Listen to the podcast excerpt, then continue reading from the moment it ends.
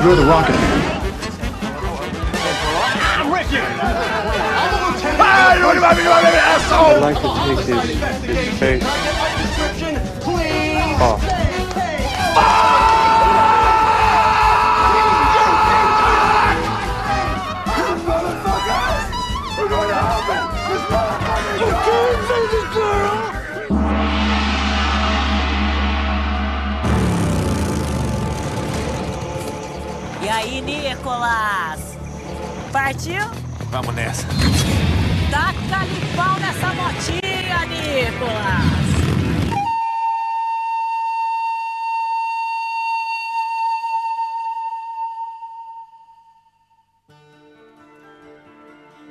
Sejam bem-vindos a mais um Nicolas, a investigação aleatória e recorrente sobre a carreira do grande ator internacional Nicolas Cage. Estamos aqui inspiradíssimos, é... energia lá em cima, como nunca esteve mais alta é, durante este período de desgraça. Verdade. Mas é isso, é assim, a vida é assim, a, a energia tem dia que tá boa, tem dia que tá ruim. Tal qual Pedro P.J. Brandão. Tô rindo, cara. Hoje eu tô. Hoje eu tô. Hoje talvez seja o dia mais cansado da minha vida nessa quarentena. Assim, eu fiz compras para duas casas, lavei produtos para duas casas, levei até a casa da minha mãe, voltei para casa e no meio disso tudo assisti o filme. E pode ser tranquilamente que assistir o filme foi a coisa mais cansativa do dia. Mas de longe, de longe, não tem nem comparação. Não, não duvido. não questiono. Quem também é cansativo é Roberto Rodinei. Irma. Boa. Boa. E aí, Rudy? O que você tem pra falar sobre o dia de hoje? Ah, cara, o dia de hoje foi um dia tenso porque eu tive que ir em um shopping. Meu Deus. Ir em um shopping, hoje em dia, é uma coisa assustadora. Verdade. Ver pessoas hoje em dia, muita gente assim, dá medo. Meio que sempre funciona, foi né? e agora é mais. Exatamente. Mas fora isso, tá ok. Mentira, não tá ok, não. Não tá nada ok. Quem também é ok é a nossa convidada Luísa Lima. Eu me recuso. Simplesmente Eu me ok. recuso a ser pessoa ok. Eu sou uma pessoa massa. A Luísa- Será? Ah, a Luísa é uma pessoa polarizada. ao contrário de vocês que estão aí na bad, eu quero dizer que eu tô menos na bad porque eu estou gravando o podcast Nicolas. Ah, Oh, meu Deus do céu. Olha aí. Olha aí. É o lado bom porque você tem a opção de, não, de gravar. você tem a opção de gravar e não gravar. você pode dizer Você não, pode dizer né? não, você pode não Ai. querer. Mesmo, mesmo tendo tido a obrigação de ver esse filme, mas gravar é sempre A legal. energia lá em Ah, cima. Obrigação não foi, porque você, no momento que é convidado para o Nicolas e aceita, você está assinando um contrato com Deus, não com a gente. Sim. que vai dizendo assim: o que acontecer daqui pra frente é culpa minha. Se eu quero piorar minha quarentena vendo esse filme, a responsabilidade é minha. Ela piora a quarentena dela. Exatamente.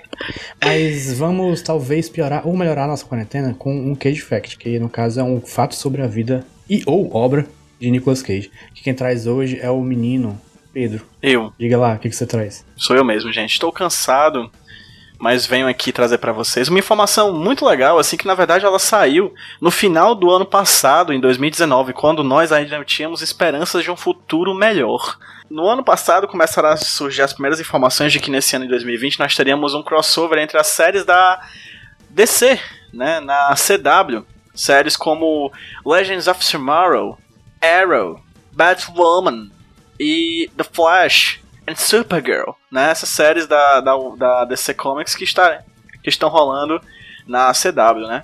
Essas séries que fazem parte do chamado Arrowverse, que é uma coisa que eu acho muito engraçado, todo o universo ser criado ao redor do Arqueiro Verde. É isso, planejamento é isso, tudo é isso, né? E aí o Arrowverse ia se reunir em um grande evento com várias séries diferentes participando desse mesmo crossover. E esse crossover nada mais é do que uma adaptação para a série audiovisual da Crise nas Infinitas Terras, um famoso crossover nos quadrinhos da DC Comics, em que a gente tem vários personagens de vários universos diferentes, de várias versões diferentes de diferentes universos, morrendo e se encontrando, enfim, vários Superman, vários Batman, vários Flash, essas coisas que é feita pra vender bonequinho. E aí, no Crise das Infinitas, Crise das Infinitas Terras, né, na, na, na série, a gente tem, por exemplo, três super-homens que foram chamados para participar do Crise das Infinitas Terras. O Brandon Roof, que foi o super-homem do Superman O Retorno, né, aquele filme do Brian Singer, né, que já foi inclusive citado anteriormente aqui. O Tim Hocklin, que é o atual Superman da série da Supergirl e vai ter uma série própria, Superman e Lois, né? É o Superman do bundão, né? Esse aí. Superman do bundão, esse aí, é o, a super bunda, né? É, e o Tom Welling, que é o Somebody Save Me, né? O do, do famoso Smallville, né? A série Smallville, que eu adoro porque é a série Smallville, mas ele chamava a, cidade de Pequenópolis. Excelente. Porque é muito bom. Acho muito bom. As aventuras do Superboy. Ela vai ser o Superboy, né? Eu gosto ele de Somebody Save Me, porque, enfim, eu gosto da música. E aí, o que que acontece, né? No final do ano passado saiu a notícia de que isso aconteceria, esse crossover, e a matéria é a seguinte: Manchete: Crise nas Infinitas Terras. Produtor convidou Nicolas Cage para crossover. Poxa, man. Produtor do Arrowverse e roteiro do crossover, Mark Guggenheim, tinha planos para incluir ainda mais um Superman especial, que era aquele Superman do episódio 2 do podcast Nicholas, aquele Superman que aconteceria em 1997 sob a batuta de nada mais ninguém, ninguém mais ninguém menos do que Tim Burton. Pois é, os produtores do Arrowverse, né, desse, desse crossover, chamaram o Nicolas Cage para participar dessa crise nas infinitas terras, mas abre aspas pro Guggenheim. Nós procuramos vários atores e tiveram aqueles que não queriam fazer, ou pediram vários, várias quantias exorbitantes de dinheiro, ou ainda aqueles que muito queriam fazer e não podiam por causa da agenda. O site diz que, segundo é, o Guggenheim falou isso, dando a entender que Cage se encaixava neste último grupo. Eu não sei como é que deu a entender isso, porque pra mim o Nicolas Cage não queria ou não tinha dinheiro suficiente pra pagar ele. Mas acharam que é porque não tinha agenda. Como foi em 2019, eu imagino que a gente tá fazendo um dos 47 filmes que saíram naquele ano. Pode ser, pode ser, né? É, como bom capricorniano, Nicolas Cage gosta de dinheiro. E ele fala que termina com a menos que esses atores de cinema estejam gravando em Vancouver, fica difícil encaixar no calendário, né? Porque as séries dessa DCW são gravadas no Canadá, né? Que são consideravelmente mais baratos e podem a qualquer momento ter a participação do primeiro-ministro mais gato do mundo, né? Que é o o menino lá. Sim, porque é isso que ele faz. Ele, ele governa o país de vez em quando aparece na série. É. E no mais é isso. Por muito pouco, ou por muito, muito, né? Porque a gente não sabe, na verdade. Nicolas Cage quase foi Superman que ele sempre quis ser. Não na telona, mas na telinha, né? Que foi convidado aí pra participar do. Se o Nicolas Cage quiser ser Superman no podcast Nicolas, a gente também está convidado. Acho que os meus colegas aqui de bate-papo não se opõem. Se opõem? Claro que não. Sim, fica o convite aberto aí ao, ao rapaz ator Cage. Luísa, você se opõe, Luísa? Não, Não, né? de jeito nenhum. Então aqui fica aqui o agradecimento aqui ao Nicolas Cage. Então se você quiser, Nicolas, o espaço está aberto. E época de quarentena, a gente pode aceitar você de Superman via Zoom. Nicolas de Superman, saudades do que a gente não viveu. Exatamente. É, e Exatamente. assim, E é. o pagamento será uma cajuína e um pastelzinho. Exatamente. Nós gravamos em Vancouver, é só chegar aqui. Sim. Não tem problema. Sem problema nenhum.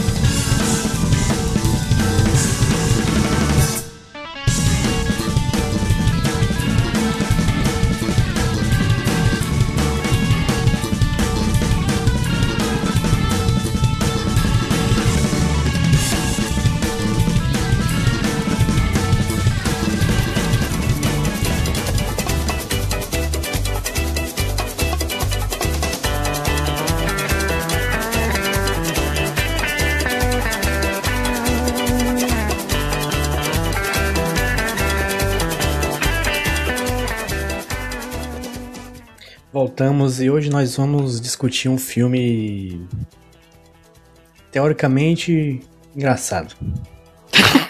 No campo das Supostamente. ideias. Supostamente. Supostamente, ele é de comédia.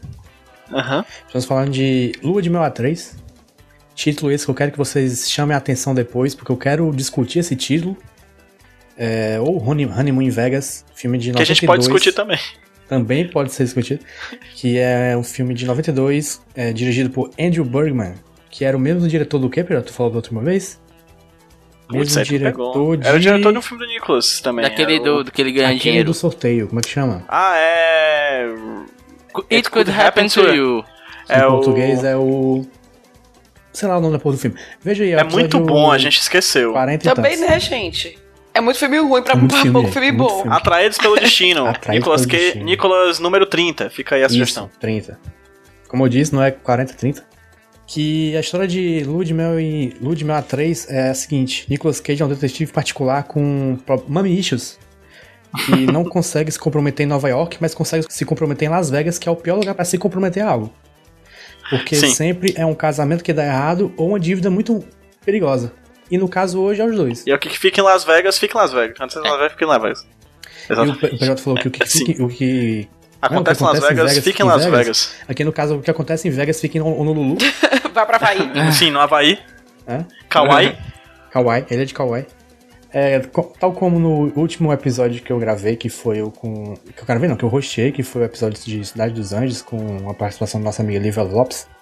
É, ela falou assim: é um filme. é, que era um filme de, de romance, em que ela falou que achou uma comédia. A nossa convidada de hoje também, a Lívia Luísa Lima, também é LL, olha só a coincidência. Ela falou que nesse filme de comédia ela faltou chorar. Caraca! Os valores estão todos invertidos. Eu assisti esse filme ontem e comentei com o JP assim, olha. Eu lembrei muito da Lívia, porque a Livinha falou que aquele filme, Cidade dos Anjos, belíssimo, de romance, ela achou uma comédia quando assistiu. Esse é pra ser uma comédia e eu achei uma tragédia. É isso. Tá invertido aí. Vamos, vamos Fantástico. trocar o gênero dos filmes. Uma tragédia tal qual Édipo Rei, que também tem problemas com a mãe. Mais uma prova da escola tradicional de atuação Sim. de Nicolas Cage. Diretamente de Sófocles. Impressionante, a nota desse filme é boa. Esse filme concorreu a prêmios, de- incluindo Sim. melhor comédia. Gente, não. Não. Foi indicado a melhor comédia do Globo de Ouro. E o Nicolas Melhor Cage é o ator. melhor ator de comédia do Globo de Ouro. Meu pai eterno, o que tá acontecendo? Mas assim, eu vou, devo dizer logo que eu achei engraçado. Eu achei um, eu achei um filme ok. Eu tô julgando. Quem tá achando engraçado, eu tô julgando. Achei comédia. Achei comédia, como, como, como dizem. Eu achei comédia nos momentos que eu acho que ele não queria ser comédia. Pode ser. Pode ser. Talvez. Eu achei, assim, um grande nonsense, assim. Tinha horas que eu parava. Teve uma hora que eu literalmente botei a mão na cabeça. O que tá acontecendo aqui? Sim. tipo assim, não faz sentido isso aqui. Mas eu vou falar mais na frente. Mas assim, né? Muita coisa desse filme não faz sentido. Começando no começo, né? A promessa que a mãe dele pede pra ele fazer. Nicolas Cage chega no hospital, olha pra mãe que está prestes a morrer e diz: Meu filho, nunca se case. Aí ele diz: Mamãe, mas por quê? Ele diz: Porque nenhuma mulher vai te amar como eu te amei. E vou morrer. E aí Tchau. ele vai e morre. E assim, é um novo tipo de morte, é um tipo de morte inovador pra mim, porque eu já vi gente morrer de pescoço. tipo a Marion Cotillard no final de Batman The Dark Knight Returns, e até mesmo a Meg Ryan no fim de Cidade dos Anjos, outro filme que citamos aqui anteriormente. Só que essa é a primeira vez na vida que no cinema eu vejo uma pessoa morrer de estrabismo. Ela ela junta o zóio assim, ó, junta o foquinho do zóio, ó, mistura o zóio e morreu. Mas eu devo dizer, PJ, que esse começo me enganou. Foi? Por quê? Porque primeiro, é, eu achei essa morte mais, mais impactante que a morte é a reação de Nicolas Cage. Que ele reage igual aquele meme do filme Trolls, que é o cara falando, oh my god, sabe? Ele faz a mesma cara, ele arregala os olhos. E eu vou te ser sincero, os primeiros de 5 a 10 minutos de filme eu acho legal, porque eu tava curtindo a vibe meio detetivesca, porque o lance do Nicolas Cage é que ele tem esse trauma com a mãe, que fala pra ele não se casar, e pra completar ainda, ele trabalha como, como detetive particular. Então a vida dele é investigar casamentos que tá indo ruim, porque marido tá traindo a mulher, a mulher tá traindo o marido e tal. Então meio que tem essa pecha sobre o, a, o contrato de casamento como sendo uma coisa extremamente negativa. E todo esse momento dele explicando a profissão dele É bem legal. é muito legal, porque você vê o Nicolas Cage, De bigode. tipo, de bigode. Pois é, eu achei excelente. Que é sempre eu bom. anotei aqui que foi o melhor look de Nicolas Cage que eu já vi até então. Foi o Nicolas Cage de bigode falso. Não, eu tava achando muito legal porque esse começo, além de ter todo o Nicolas Cage, que ele, ele tá meio solto, tá fazendo piada curtinha, tem todo um, um ar de paródia de filme de detetive. Você percebe que tem muitas referências ao Chinatown do filme, daquele diretor filho da puta, o Polanski, né? E tipo assim, você vê o começo, ele falando com um cara que acha que tá, ten, que, ten, que tá tendo. que a mulher dele tá traindo ele. É muito parecido. Até o lance do cara tá suado. Você vê que a interação dos dois remete muito ao comecinho do Chinatown. Só que quando vem o momento de quebra, né? O que a gente chama do incidente incitante, lá que o Robert McKee fala no seu livro, que é quando aquele momento onde quebra-se uh, uma certa paz estabelecida no começo e você tem o início você tem o que vai é, da onde vai decorrer todo o resto do filme né que é quando o Nicolas Cage perde uma aposta eu acho que para mim ali o filme começou a ficar tão atroz e tão ruim, eu comecei a desgostar tanto de todos, de, de todos os personagens que eu não conseguia ter empatia para rir. Você não torcia por ninguém, tipo assim, foda-se o que aconteceu com essas pessoas, eu não quero que ninguém vença. Foda-se. É porque assim, eu vou, só, só, dando o que acontece que o Nicolas Cage ele vai se casar com a namorada dele em Las Vegas. A Sarah Jessica Parker? Exatamente. E ele perde uma aposta e o cara fala assim para quem ele perde a aposta: Eu perdoo a tua dívida se tu deixar passar o final de semana com a tua namorada. E ele deixa. Ele deixa. E a partir desse momento, o filme para mim, o filme se tornou para mim um diálogo de eu, de, de minha pessoa com a personagem da Sarah Jessica Parker falando: "Mulher, Saia daí. Não, Tchau, eu quero dizer que todas as decisões dessa mulher são erradas. Todas. Por que, Luiz? Né? Assim, antes de chegar nesse momento, eu quero dizer uma coisa.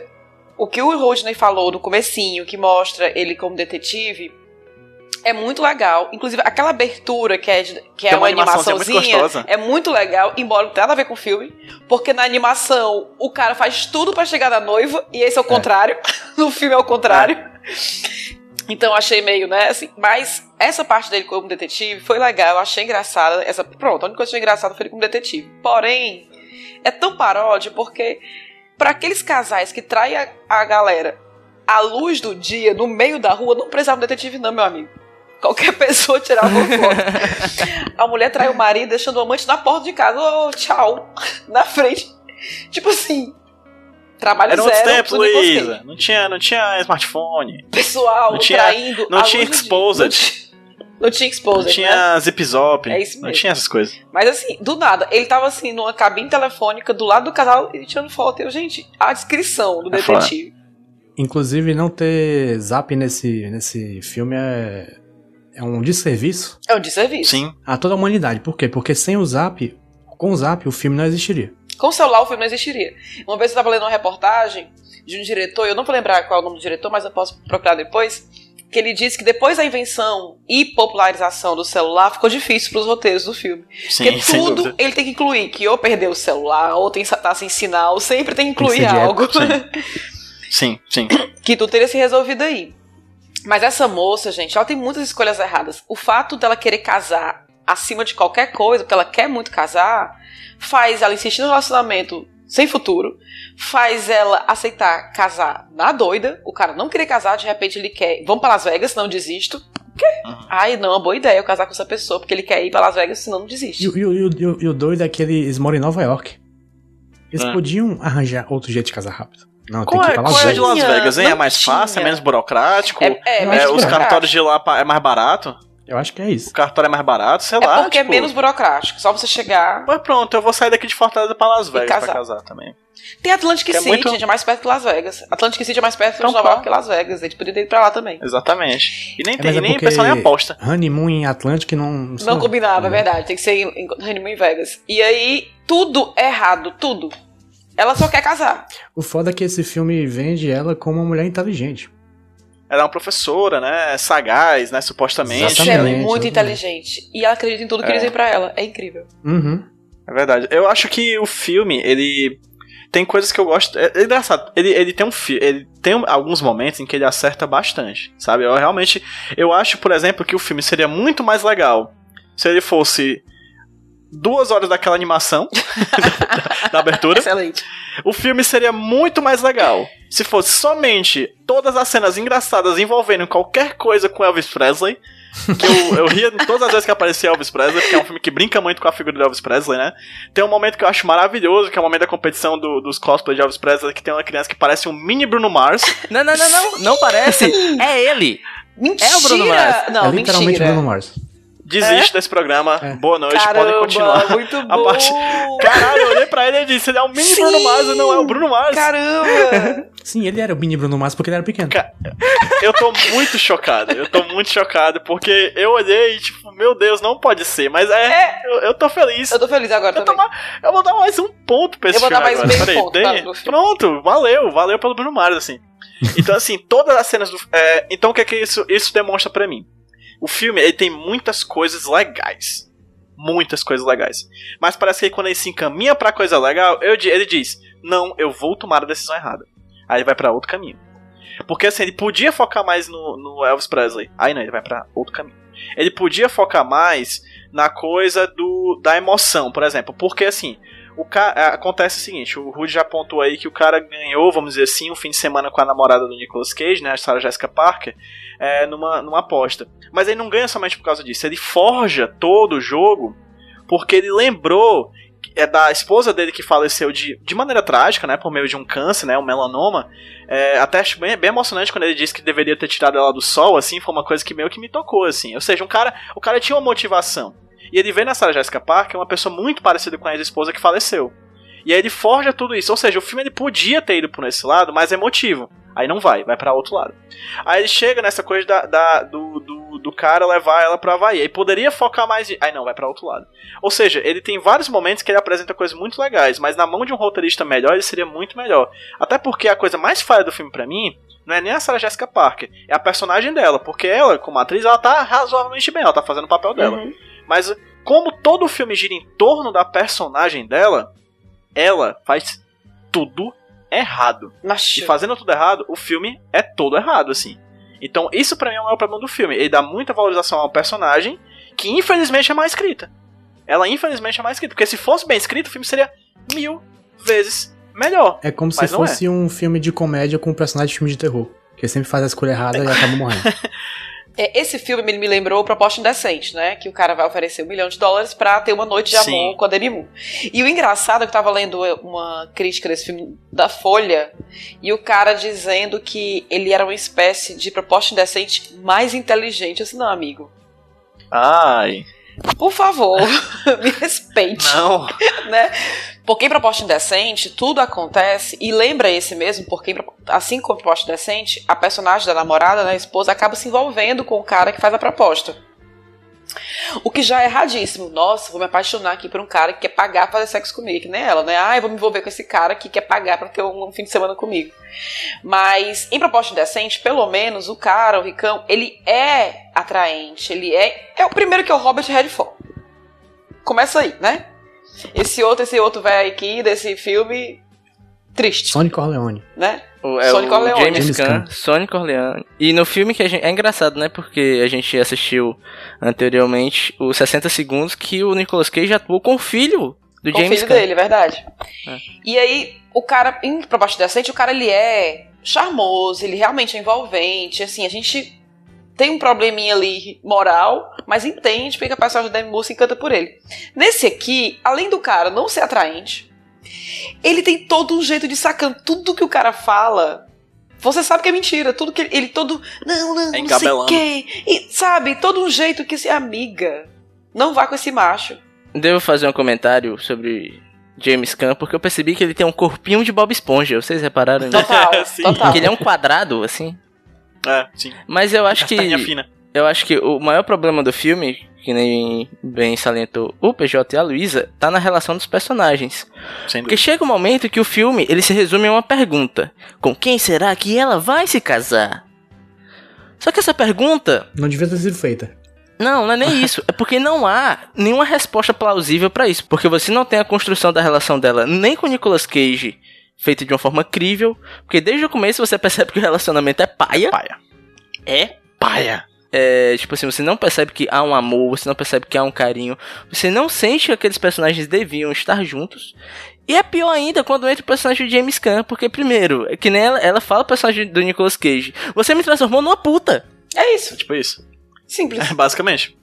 Sabe? E tipo assim, quando, que nem a Luísa falou, se tivesse um charme do personagem de James Gunn, tivesse algum flerte pra você conseguir captar a, a, a cabeça do personagem pensando, será que eu fico com o Nicolas Cage ou com ele aqui? Porque ele é charmoso, ele tem um certo, sabe, um, um ziriguidum. Mas não há, na verdade, ele é, ele é assustador, que eu fiquei o tempo todo, Ele é enquanto ele estava no Havaí ele é pensando. creepy. Cara, esse bem cara vai estranho. atacar essa mulher, velho. Isso é cárcere privado, A brother. única coisa que ele tinha ali pra oferecer, e ela tava justamente curtindo, era o dinheiro. Tô Isso. viajando aqui, tô no Havaí, tô nessa mansão, tô aqui, né, Curtindo. nadando, tô curtindo, é isso. Inclusive, inclusive, Jota, depois de tantos programas do Nicolas, eu percebo que, falando de várias comédias românticas, o Rudney não é somente um crítico de cinema, mas é também um crítico do amor, né? Você percebeu, né? Ele sempre fala, faltou amor, sobrou amor, tem muito amor. Assim, são críticas muito constantes. E cadê o amor? Foi pra casa do caralho. Sommelier de amor. Ele faz a pergunta que Black Eyed Peas ousou fazer, Where's the love? Cadê o amor? É isso. Não, Isso é o meu preço. ponto, PJ, é que traição é traição, né? Romance é romance. E o lance traição é um lance. traição. E o lance é um lance. E é um lance, é Entendeu? um lance. Nesse filme eu não sei o que é um lance, não sei o que é um pente. Mas o lance não é nem ser sommelier de amor. É que quando você vai criar uma relação entre os personagens, você tem que acreditar naquilo, né? Você tem que Sem passar dúvida, sem dúvida. uma, uma- sensação pro seu telespectador de que aquelas pessoas são de fato um casal. Sabe? Senão você quebra essa barreira invisível da tela. Você tem que quebrar essa barreira invisível da tela de que eu estou vendo o filme. Eu não posso pensar que eu estou vendo o filme. Eu tenho que pensar que eu estou vendo duas pessoas se relacionando. Ou três, ou quatro, sei lá. Gente, é tudo Vai tão de- errado. É tão errado porque assim, ele não quer casar com ela no começo por causa da promessa feita à mãe e por causa da história que ele é detetive, vê as traições e tal. Aí ele só decide casar com ela quando ela vai terminar com ele. Quando ele vê que não tem como, aí ele decide. Vamos pra Las Vegas. Aí ela aceita. Tá ótimo, bora, vai dar bom. Chega lá em Las Vegas pra casar. O que, que o cara faz? No dia do casamento? Não, fiquei na piscina que eu vou jogar poker. Você fica aí. Eu comecei a jogar essa moça daí. Rapaz, eu viajo com o cabo e ele me deixa sozinha. Eu já Na lua de mel, no dia do casamento. No dia do casamento, né? No dia do casamento. Pra mim, na real, eu acho que o produtor desse filme, eles tinha, na verdade, ali. Tinha jo- ele, ele pega, procurando, cara, eu tenho dinheiro. Eu vou investir dinheiro num filme. Nesse, não gostei. Nesse aqui, não gostei. Pera, eu gostei desse aqui. Que filme é esse? Não, não, moço, é, é um pornô. Aí, não, vamos tirar as cenas de sexo.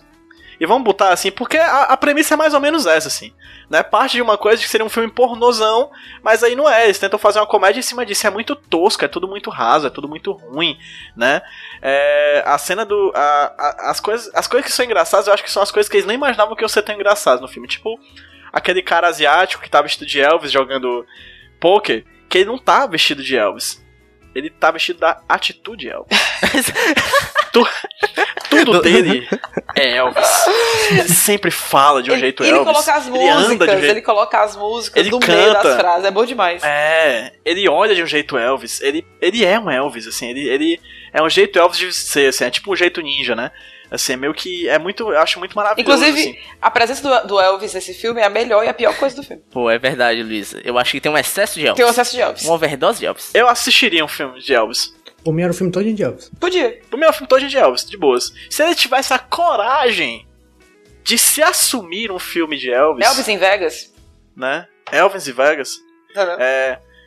Lua de Mel e o Elvis, né? Então. Elvis e. Honeymoon e Elvis. Esse filme é tipo o segundo capítulo da história de Nicolas Cage com Elvis Presley. É Ah, verdade. Porque Verdade. primeiro veio o Coração Selvagem, 1990, que ele é um meio que um cara viciado em Elvis, coisa assim. Nós não vimos ainda, né? Vamos descobrir. Eu não vi ainda por causa do Nicolas, que eu sou doido pra ver esse filme. Eu tô aguardando. Aí veio esse filme. Aí veio o Saturday Night Live, que foi um mês depois desse filme, que ele foi pra divulgar esse filme. Ele fez uma sketch chamada Tiny Elvis, que ele fazia um Elvis de miniatura, pequenininho assim, que ficava no painel de um carro, Ah, é muito bom. sendo Elvis. E depois ele casou com a filha do Elvis, né? Sim, exatamente. O, o legal desse filme também, com isso do Elvis, é porque as músicas do Elvis embalam vários momentos do filme. Sim. Só que em versões modernas. E é bonitinho. É, e músicas modernas com outros eh, intérpretes, né? E também que tem meio que a ver com a. com. Tipo, to- toca. É, J- J- Jailhouse Rock, eu acho, na hora que ele é preso. Então, assim, toca a música que ele, o Elvis fala, toca numa música do. do, do que, de um filme dele que se passa no Havaí e quando ele chega no Havaí. Então, meio que brinca com isso, assim. É, o filme, ele, ele- é sério, ele, acho que ele, ele tem várias coisas que se ele apostasse mais, ele tal qual no, num jogo de poker, né? Eu acho que se ele apostasse mais, ele ganharia mais do que o que ele aposta assim embaixo, assim. O filme é muito patético, assim. Ó, mas o meu ponto do excesso de Elvis está justamente na trilha, porque é um recurso meio batido isso de tu colocar a música falando a sensação da cena, né? Que o Neon PJ falou que acontece nesse filme, mas acontece a todo momento, cara. Sabe? Chega um momento que começou a me irritar. E entrar uma cena, eu vou pensar, eu, eu já tava imaginando que agora vai tocar uma música falando que o Nicolas Cage está sentindo. E sempre vinha esse recurso batido. É tanto que tem um momento onde o personagem do, do James Caan, que ele se revela que ele é mau. Eu sou muito mau. Eu vou mandar prender o Nicolas Cage. E nessa cena toca uma música de maldade, sabe? É isso. Sabe? É a hora da música da maldade. É tão telegrafado que acaba tirando o peso da cena e acaba sendo um recurso muito batido, sabe? Tipo, acaba deixando a cena mais morosa do que deveria ser. Pelo menos pra mim. E né? assim, eu problematizei muito esse filme, não só pelo fato de ocorrer, do cara vender, vender, alugar, né? Na verdade, alugar. Alugar a namorada, aceitar tudo isso. Ela também aceitar que esse eu. Olha, olha aí, o cara não quer casar comigo. O cara me leva pra casar às pressas em Las Vegas, posso ter uma festa de arromba. O cara é, me coloca na mesa de pôquer e eu aceito. Por que não? Porque sendo eu, assim, meu filho, foda-se você com sua dívida, eu tô indo embora. Fique aí com a sua dívida. Tudo bem que, que ele foi ameaçado de, de morte, né? Foda-se, tem que morrer mesmo. Cara, me, me vende. Foda-se você, você que morre, meu amor, acabou. Aí assim, eu só penso o seguinte: veja bem, foi um filme de comédia, foi um filme que concorreu ao Globo de Ouro de melhor filme. Era um tipo de coisa que ele deixa o filme muito datado, então era algo aceitável pra época.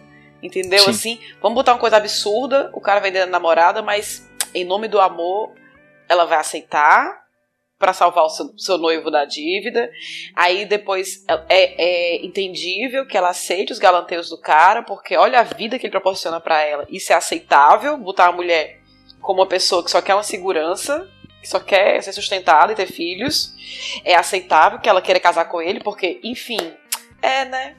Olha, vamos casar, mas eu quero ter filho logo. Tipo, essas coisas que, hoje- que não são aceitáveis, né?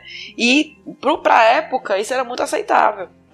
E o, o, o Nicolas Cage, ele se redime porque ele vai atrás dela. Sim. E só. Então ele merece a redenção. Então, gente, É, ele pula de um para, de paraquedas. aí ela, o quê? Você arriscou por mim? Agora sim eu vejo que você me ama. Porque como se ele não tivesse arriscado ela. Exatamente. A vida dela, né? Tem a, a, Luísa, o, o Rudy e a Luísa já apontaram um sentimento muito comum a ver esse filme, é que é a vontade de pausar, atravessar a tela, pegar nos ombros dela e dizer, mulher, para, sai daí. Mulher. Você não é obrigada a estar aí. Amiga, não beija esse homem, ele é, ele é bicheiro. Ele, E eu, vou ele é bicheiro. dizer, e eu vou dizer, de todos os beijos feios do Nicolas Cage, o beijo do cara nela é, o- é mais feio. Meu povo, que beijo feio! É um beijo. James Caan que tu fala? É. Lá na, na jangadinha? Lá na Horroroso. jogada, horroroso. Me pare quando Nossa. você quiser, amado. Ah, Ah, é É tão, é, tão, é tão sem graça, né? Que, que ela tu deve terminar dizendo assim: Eu não mandei parar porque eu não sei nem notei que começou. Assim, foi tão horrível. Foi tão sem graça. Mas Né? até, até os beijos na, na testa dela, que ele dá é esquisito. É. ah, É. horrível. Ele fala uma coisa assim: tipo, tem um momento em que o James Caan tá tentando.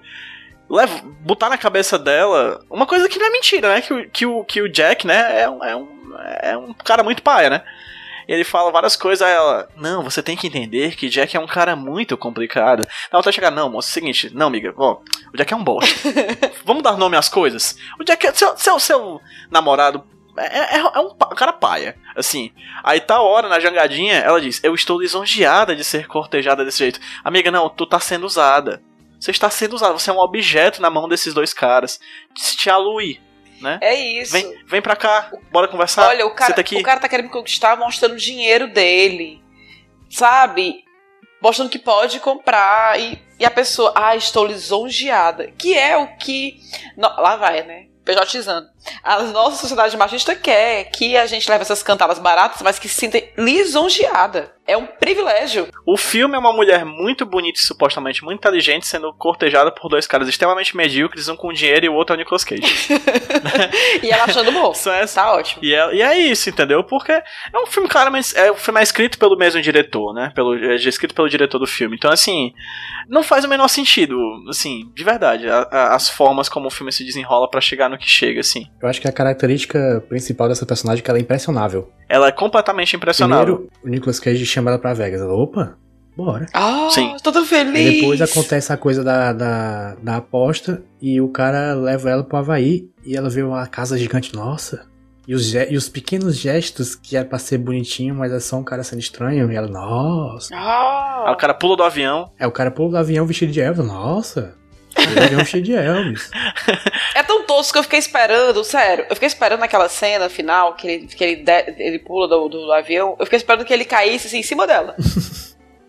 Nos braços, Já assim. engatando o beijo, assim, né? Tchau. Eu teria aceitado. Seria uma verdadeira sarrada voadora, né, cara? A sarrada no ar.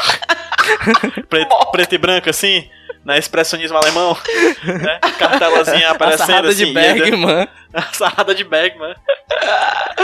E o mais legal, o mais legal desse final é que o vilão ameaça o cara, tenta prender o cara, tenta matar o cara, faz Sim. tudo. Aí no final ele desiste do nada. É, não É. tem mais jeito. Ele pulou de um avião Exatamente. por causa dela. Não dá pra competir É foda, com isso. man. É foda. É Foda, porque, man. é porque o vilão percebeu que a mulher é impressionável e não conseguia mais impressionar além daquilo. Não, não, não dá. Não, dá não, é foda. e deixando é foda. claro que ela ficou com o anel de brilhantes, ela não devolveu. Correto, é. Ah, a irmão. única atitude correta dessa mulher. Ah, a atitude mais correta dela seria pegar a grana do cara e se ir embora, assim.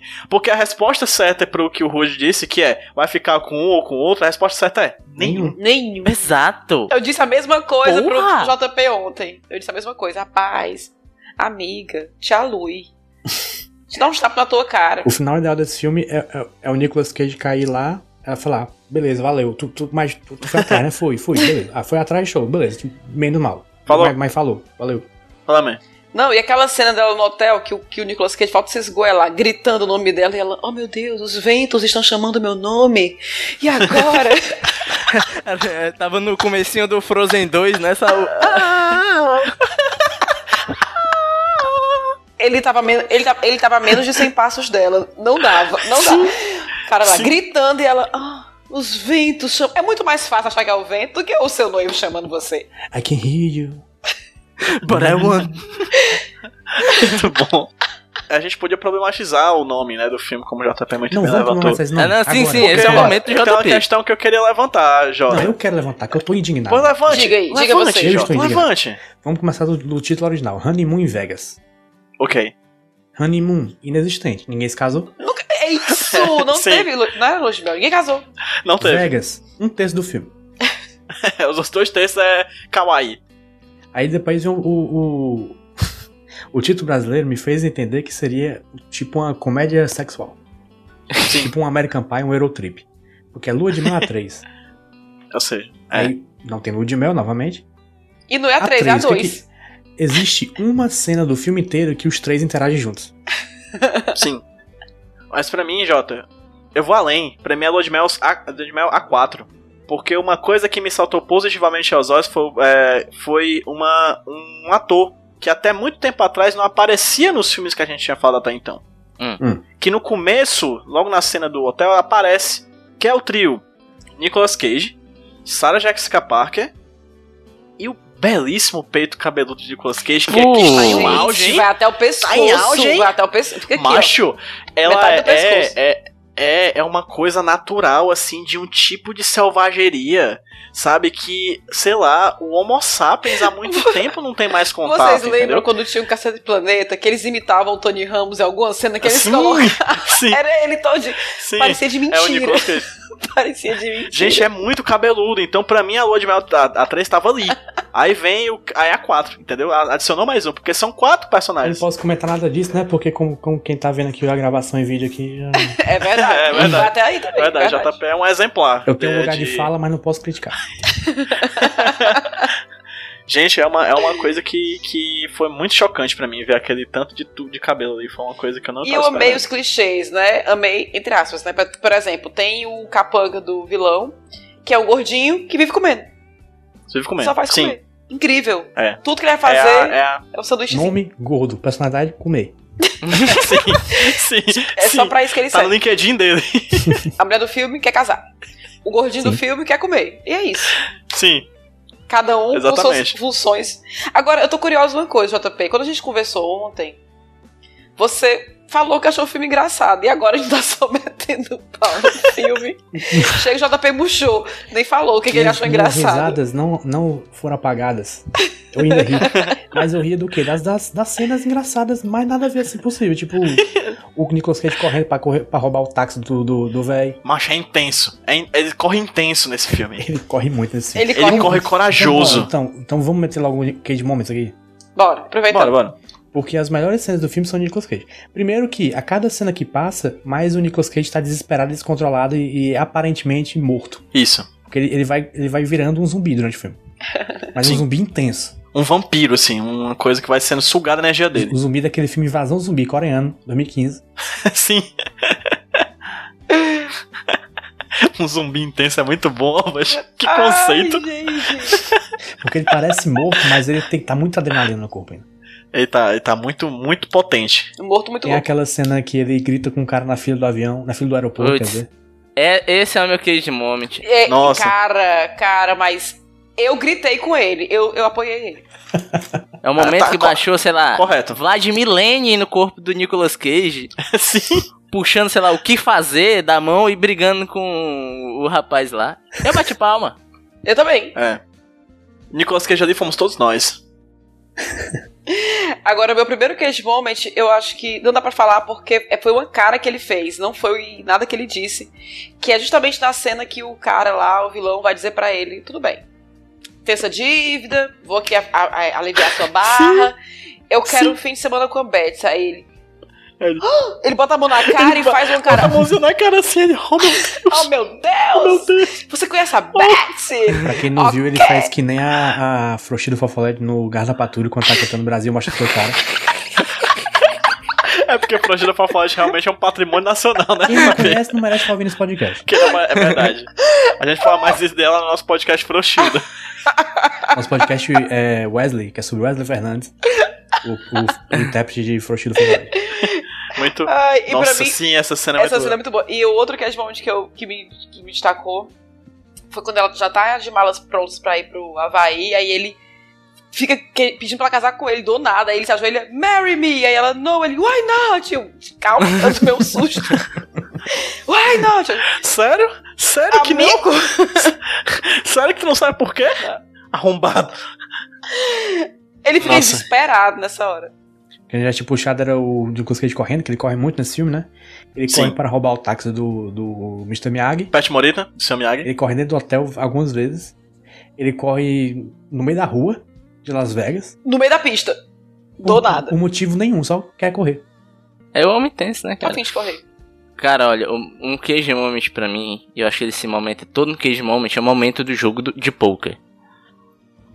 Sim. Porque dizem, dizem, eu não, eu não sei muito jogar poker, mas dizem que você tem que blefar. E o personagem do Nicolas Cage, cara, é muito engraçado porque cada carta que ele pega, ele faz uma expressão diferente. e quando ele consegue o jogo que ele achou que era imbatível, ele fica com a cara, tipo, ele fica nervoso, ele fica piscando, fica passando a mão na testa. É muito bom, bicho. quando o vilão fala pra ela, né, pra Betsy, que o jogo, o plano foi armado, mas o jogo foi limpo, eu acreditei nele. Nicolas Cage é cara de perder mesmo. não tem, não tem. Sim. Outra cena boa pra mim é os elfos paraquedistas. Eu, eu ri mesmo, foda-se, eu, Eu achei engraçado pra Amo caralho. aquela cena. Essa cena eu acho muito boa. Aí de ele- verdade. Mesmo ele ela não sendo tipo, nonsense, ela é boa. Ele não. Não, nonsense. Luiz, você critica o nonsense desde Thor Ragnarok, eu não aceito isso. Sommelier de nonsense. Esse podcast é a favor do nonsense. Se for. Não, Se fizer mas eu sentido. não tô criticando, tô dizendo que teve. Nonsense, Nonsense, se fizer sentido. é bom. É um anti-nonsense. É o pós-nonsense. Ah, Pós nonsense, exatamente. Mas é, ele, ele não sabe usar o paraquedas, né? Aí ele fica perguntando, amarelo vermelho, amarelo vermelho, amarelo vermelho. Aí, aí os caras ficam confundindo a cabeça dele.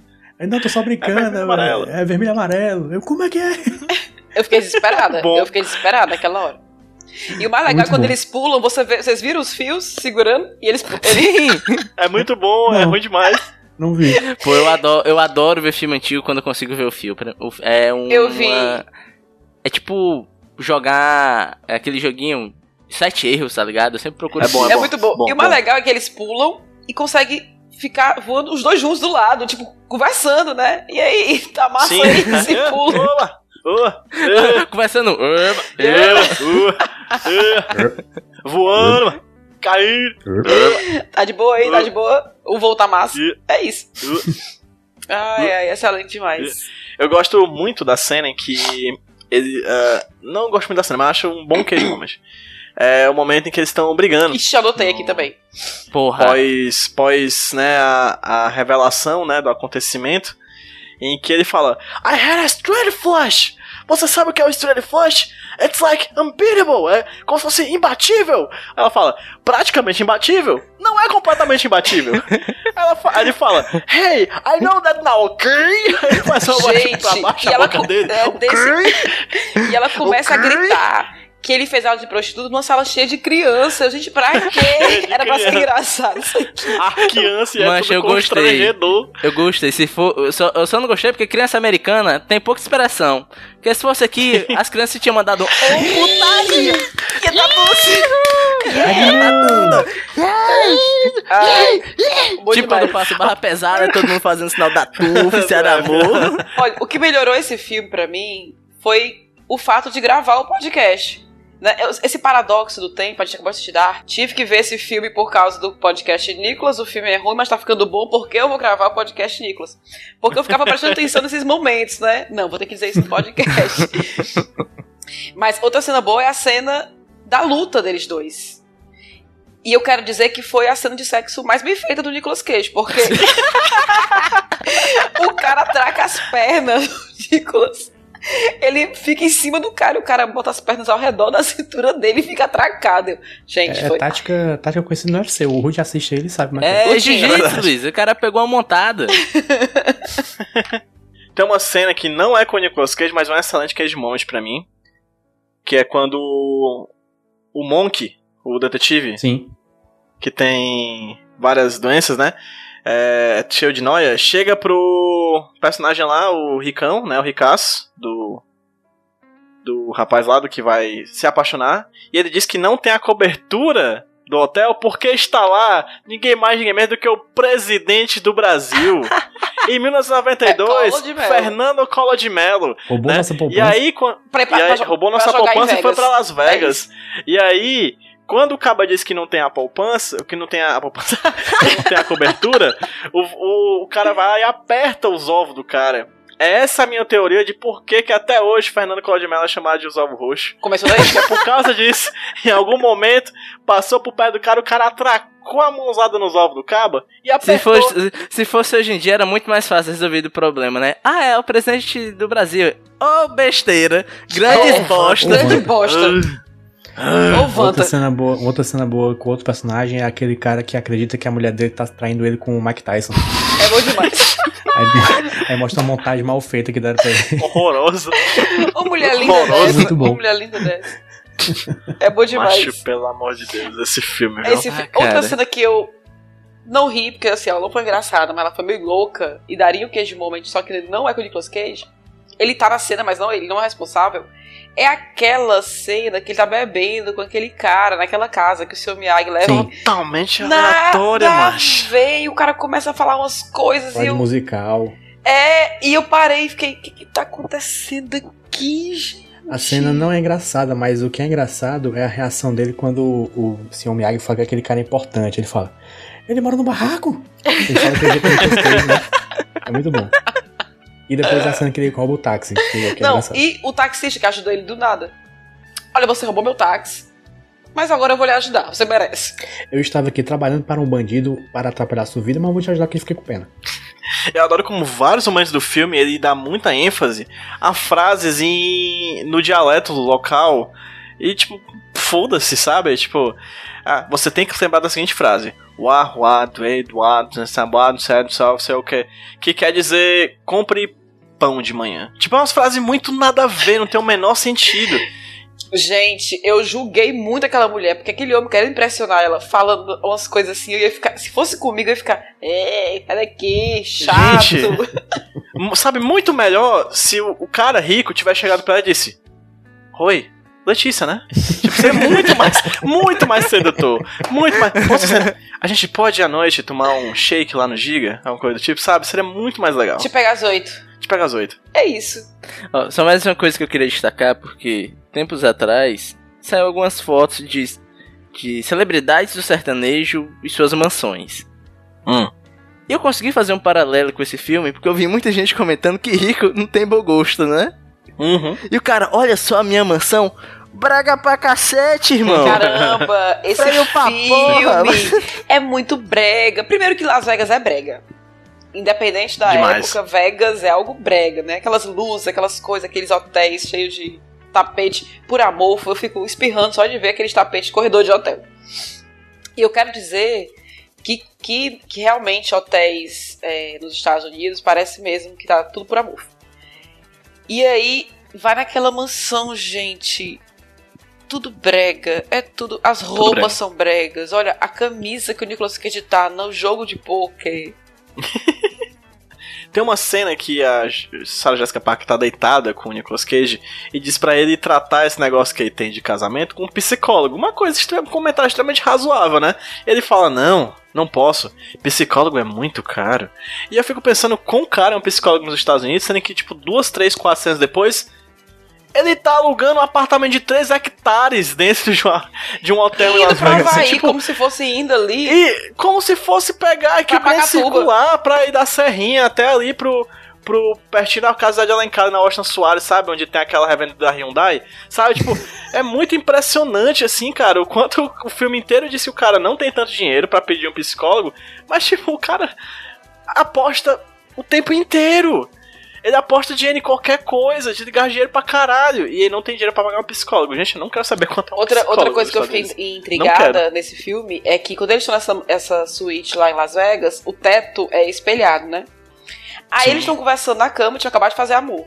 Aí ele falou: Olha, na nossa casa tem que ter um teto no espelho. Eu adorei ver minha bunda. Aí eu fiquei: Como? Teto no espelho. Qual é a posição sexual que dá. Tipo assim, o espelho é no teto. Qual é a posição sexual que eles fizeram que ele viu a própria bunda? Eu não entendi. Você não entendeu porque ele tá fazendo uma piada, até ele explica depois a piada, só que tu, não- tu não prestou atenção. Eu prestei atenção, mas a piada foi ruim. Não, tudo bem, a piada foi ruim, mas, mas é, foi uma piada. Não, Não aí era- ele fala, não- não, mas era a sua bunda. Sim, amigo, mas Continua sem graça. pra piada ser engraçada, ele poderia ter dado um jeito de ver a dele. Não dá, não dá. Ninguém disse que é engraçado, eu estou aqui defendendo o sentido dela. É. Não tem defesa, não tem Mas- defesa. Porque mas o nonsense eu- tem que ter sentido. Eu sou contra espelho, eu pagaria mais em motel pra ter menos espelho. Eu não, pois eu sou a favor do espelho, eu adoro. Pois vamos aqui, tal qual o espelho, vamos refletir e, fazer, e pensar na nota do filme e pro Bora. Nicolas Cage. Eu já vou começar logo, eu dou 7,5 pro filme, que provavelmente vai ser a mais alta aqui. E 8,5 pro Nicolas Cage, porque eu realmente achei o, o- a descida, a loucura dele nesse filme muito boa. Luísa. Então, eu vou dar. Gente, eu problema- problematizei muito esse filme. Eu não consigo dar mais do que 5. Justo. Eu ia dar 4,5. Eu ia dar 4,5, mas como é o Bruno Mars, eu aumentei meio ponto. 5. E Nicolas Cage, eu vou dar um 8,5 também. Porque ele Aí. tá muito Nicolas Cage. Ele tá, Tá. muito Nicolas Cage. Ou, Nicolas Cage. Nicolas Cage. Nicolas Cage. ele tá PJ, demais. notinha. Filme. 5,5. Era 5, mas meio por causa do Bruno Mars também, porque me pegou muito surpresa. É, então 5,5 como filme. E como Nicolas deu um oitão, porque eu acho isso. Mas eu, eu acho que o filme ele poderia ser mil vezes melhor se ele desse mais valor ao Elvis e as coisas absurdas que acontecem com os Elvis. Se poderiam criar novas situações pros Elvis, tipo Elvis atravessando a rua, comendo pão.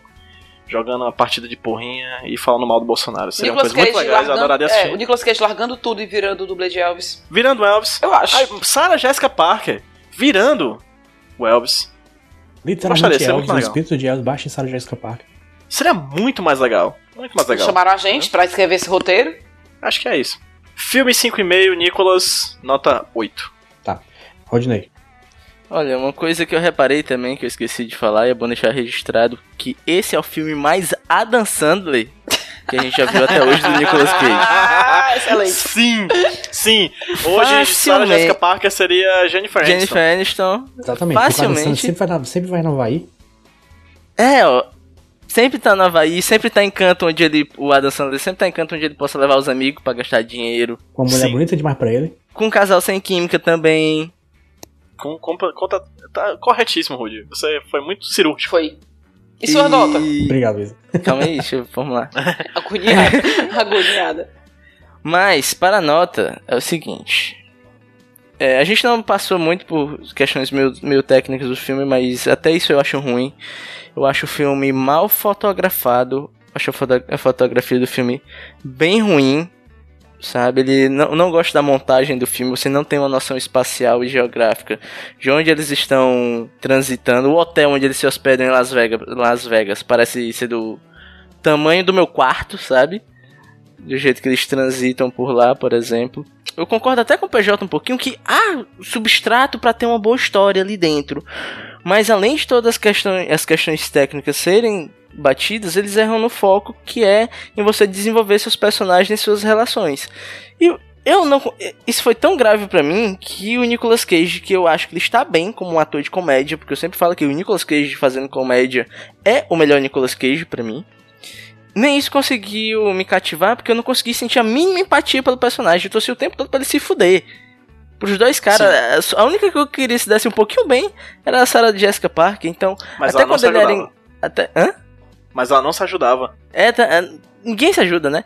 Então, É. assim, eu fiquei tão distante dos personagens que os momentos que eram pra ser engraçados, pra mim era só tipo, pelo amor de Deus, passa que eu quero acabar esse filme, sabe? Foi essa sensação que eu tive. Então, pra mim, ele é um filme nota 2. Caralho. Tipo assim, na sinceridade, ele não é o pior filme que, que a gente já viu aqui no Nicolas. Ele tem substrato pra ser um filme interessante, como eu disse. Há cenas engraçadas do Nicolas Cage, mas eu acho que isso é tão pouco. E o foco do filme é tão mal construído que não conseguiu me gerar a mínima empatia. Entendeu? E olha só como é contraditório. Pro Nicolas Cage, eu vou dar 7,5, porque eu acho que sim, ele tem momentos engraçados. Quando ele começa a ficar mais perturbado ainda, que ele vai sair, saindo do eixo dele ali, eu acho que ele. Eu acho engraçado até. Em teoria, na prática não conseguiu me cativar.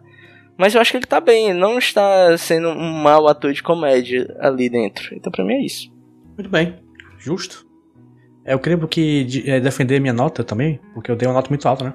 Uhum. Minha defesa que foda-se. É, eu dou a nota que eu quiser pro que eu quiser.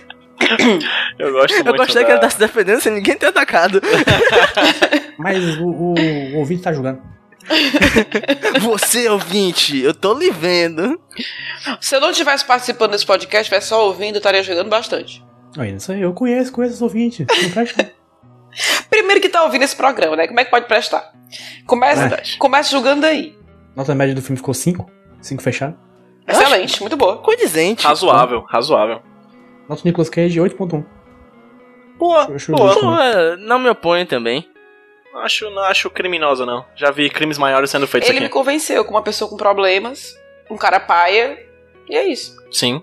Só que a gente vê, né, a gente, a mulher querendo um cara paia, olha, esse medo de ficar só, amiga, é triste. É por causa do documentário esse filme, rapaz. É isso. Podia se passar em Fortaleza esse filme. Só que tem aqui, é, é caba daquele naipe, e, e mulher passando pano pras coisas paias do cara, pra não perder o amor. É isso. E o personagem de James Gunn podia ser substituído por um apostador ou por um cartãozeiro. Perfeito. Exatamente. E aqui, em vez de Elvis, seria Toca do Vale. É, o cara, ao invés de, de levar pra, pro Havaí, leva ali pro Pôr das Dunas da sua Hilux. Não é não? E é isso. E Capuí. Prainha. Prainha. Bom, Prainha. Saudade, Prainha. Aquele abraço ouvintes de Prainha.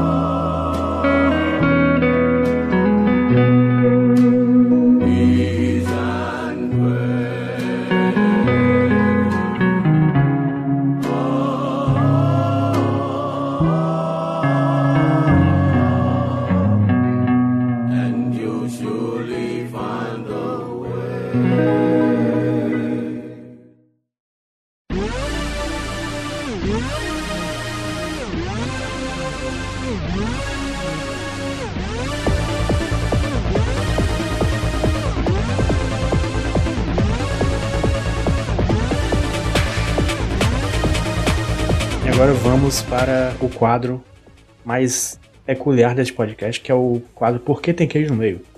Que é um quadro em que indicamos algo. Por que tem queijo no meio? Rudney. Bem, queridos amigos, eu queria trazer um complemento ao episódio passado, o episódio que nós falamos de Códigos de Guerra. Hum. Episódio que nós gravamos com o queridíssimo eu, é Elvio Franco ou é Elvio Franco? Eu sempre me confundo, não é do Elvio. Elvio. Do Elvio, né? Gente boníssima, beijo Elvio. Se você estiver me escutando, dá uma piscadinha. Aquele abraço. Beijo, Elvio. E existe um canal chamado Insider, que eles têm, eles têm uma série de chamar, tipo, profissional de tal coisa pra reagir a tal coisa, sabe? Uhum. Sai um profissional de piloto de avião reagindo a Top Gun, essas paradas assim. E tem um vídeo chamado de um Pro Acting Coach, né? Que é um cara que ele é. É meio que ele dá aula de teatro, né? E ele vai avaliar, fazer o famoso breakdown de 17 cenas de morte, de pessoas morrendo. Então você vai ter o Denzel morrendo, o Robert Downey Jr. morrendo, cenas que viraram memes na internet morrendo. E, e uma dessas mortes é a morte de Nicolas Cage nesse filme. Desculpa Oh. o spoiler, fica aí, né? Ele morreu? E ele vai falar que ele basicamente não gostou dessa cena do Nicolas Cage porque o Nicolas Cage foi muito Nicolas Cage. Essa foi a crítica dele. Ele falou que ele não queria ver Nicolas Cage morrendo, ele queria ver o personagem morrendo. Mas Nicolas Cage é maior que a própria arte de atuar. Meu amor de Deus, gente. Quem quer ver um personagem morrendo? Não é, cara. Eu achei O personagem paia. morre todo tempo, em todo filme. Personagem do Nicolas Cage morrendo só quando o Nicolas Cage tá lá. Exatamente. Eu acho que esse cara, é- ele, ele é um pro acting coach, mas ele não se tocou do ponto essencial de ver um filme do Nicolas Cage. Quer ver Nicolas Cage. Exato. É um evento na vida da pessoa. Eu aposto que esse acting coach aí não sabe nada do, do método novo xamanique de, de atuação. Não, sabe Não nada. sabe nada. Não estudou, Patético. não tem, não tem bagagem profissional pra falar uma crítica sobre isso. Não. É uma vergonha. não. Não gravou 60 episódios sobre filmes do Nicolas Cage pra poder falar com propriedade sobre a atuação do Nicolas Provavelmente essa pessoa seria ministra do sei lá, Ministério da Cage. Atuação. Sim, sem dúvida. Ministério da Falsificaria o seu diploma, seu doutorado. Sim. Seria, Sim. seria orientado por ele mesmo. Roubaria um cachorro de alguém? Sem dúvida alguma. Ministério da Atuação. Puta que pariu.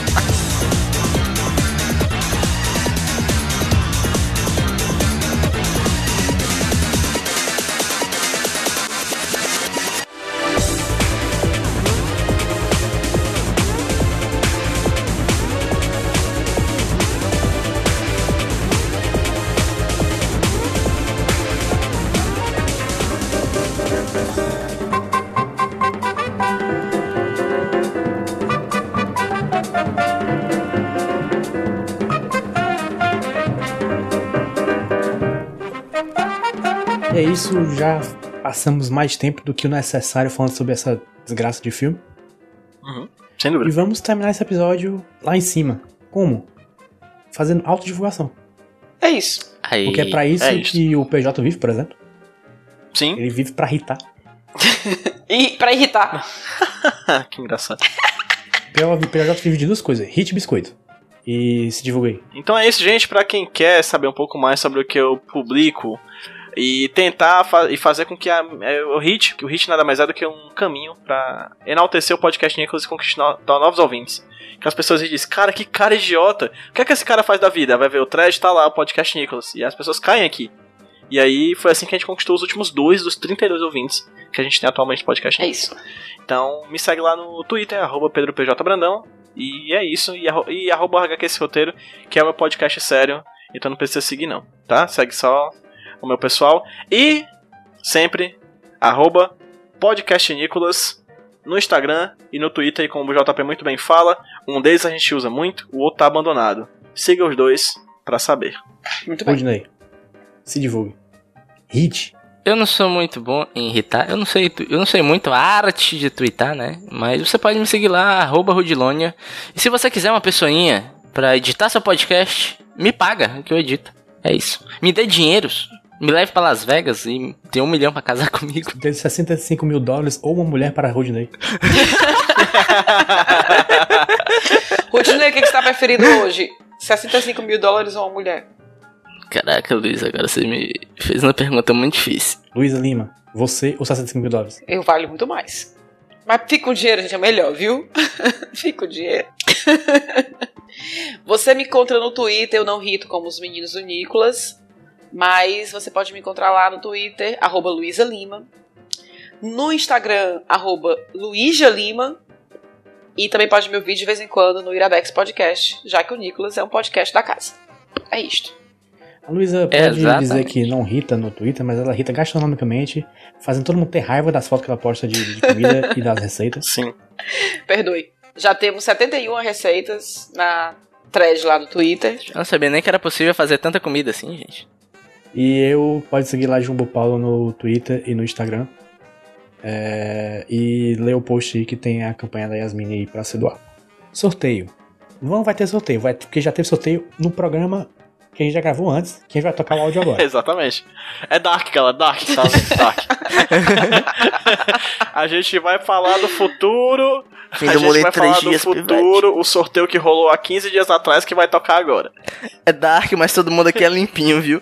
Eu nem disse tchau pros ouvintes. Tchau, gente. Não. Triste. Já é.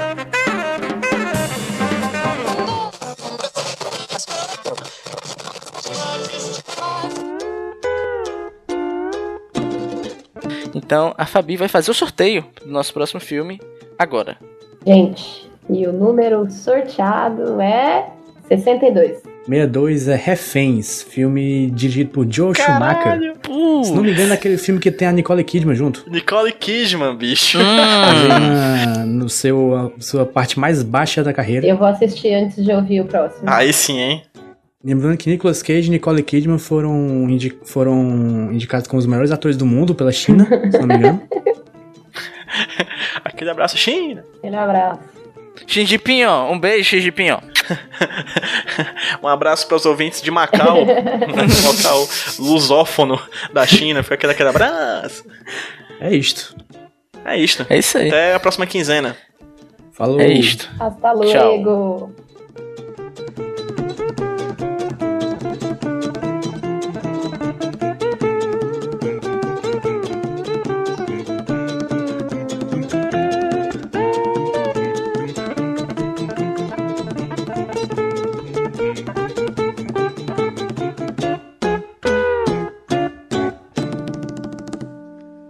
Mais um episódio editado pelo JP.